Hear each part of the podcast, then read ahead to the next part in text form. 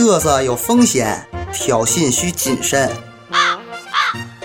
有一个不知轻重的二货青年叫吕布，他用生命完美的演绎了一句至理名言：不作死就不会死。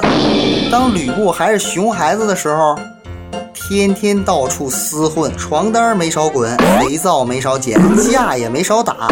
可长大以后，吕布居然认了个便宜老子董卓，化身成为官二代，多年的积怨瞬间爆发。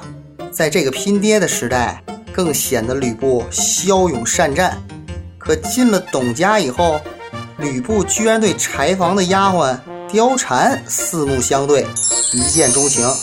于是吕布鼓起勇气对貂蝉说：“哥有军令要上阵杀敌，貂蝉妹妹，我解决完他们马上就来，马上就来娶你做老婆。”当吕布说完“老婆”两个字以后，貂蝉含情脉脉地走到吕布身边，上去就是俩大嘴巴，然后二话不说扬长而去。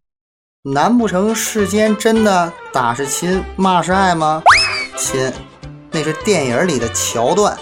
真正的原因是，吕布不知道有种生物学名叫女汉子。其实吕布再怎么折腾，也是瞎耽误功夫。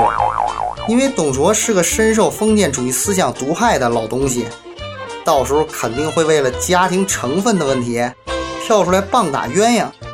眼看同龄人一个一个脱光，吕布终于把心一横，决定找老东西摊牌。可吕布还没来得及开口，董卓这老东西就骂上了：“你个不孝的东西！村长家的闺女胸大腰细腿长。”水性杨花的样子，连猫看了都流口水。几千年就出这么一个，你不想要，干嘛不留着孝顺爹呀？整天想着貂蝉那个柴火妞，哼哼，老子一屁股坐死你！说是迟，那是快。董卓好像从宇宙中获得了神秘的灵感，瞬间上演了一幕惊世骇俗的腾空转体一百八十度，外加后空翻转体三百六十度，一屁股坐在吕布头上，让吕布活活装逼不成，反被插。吕布享年三十四岁。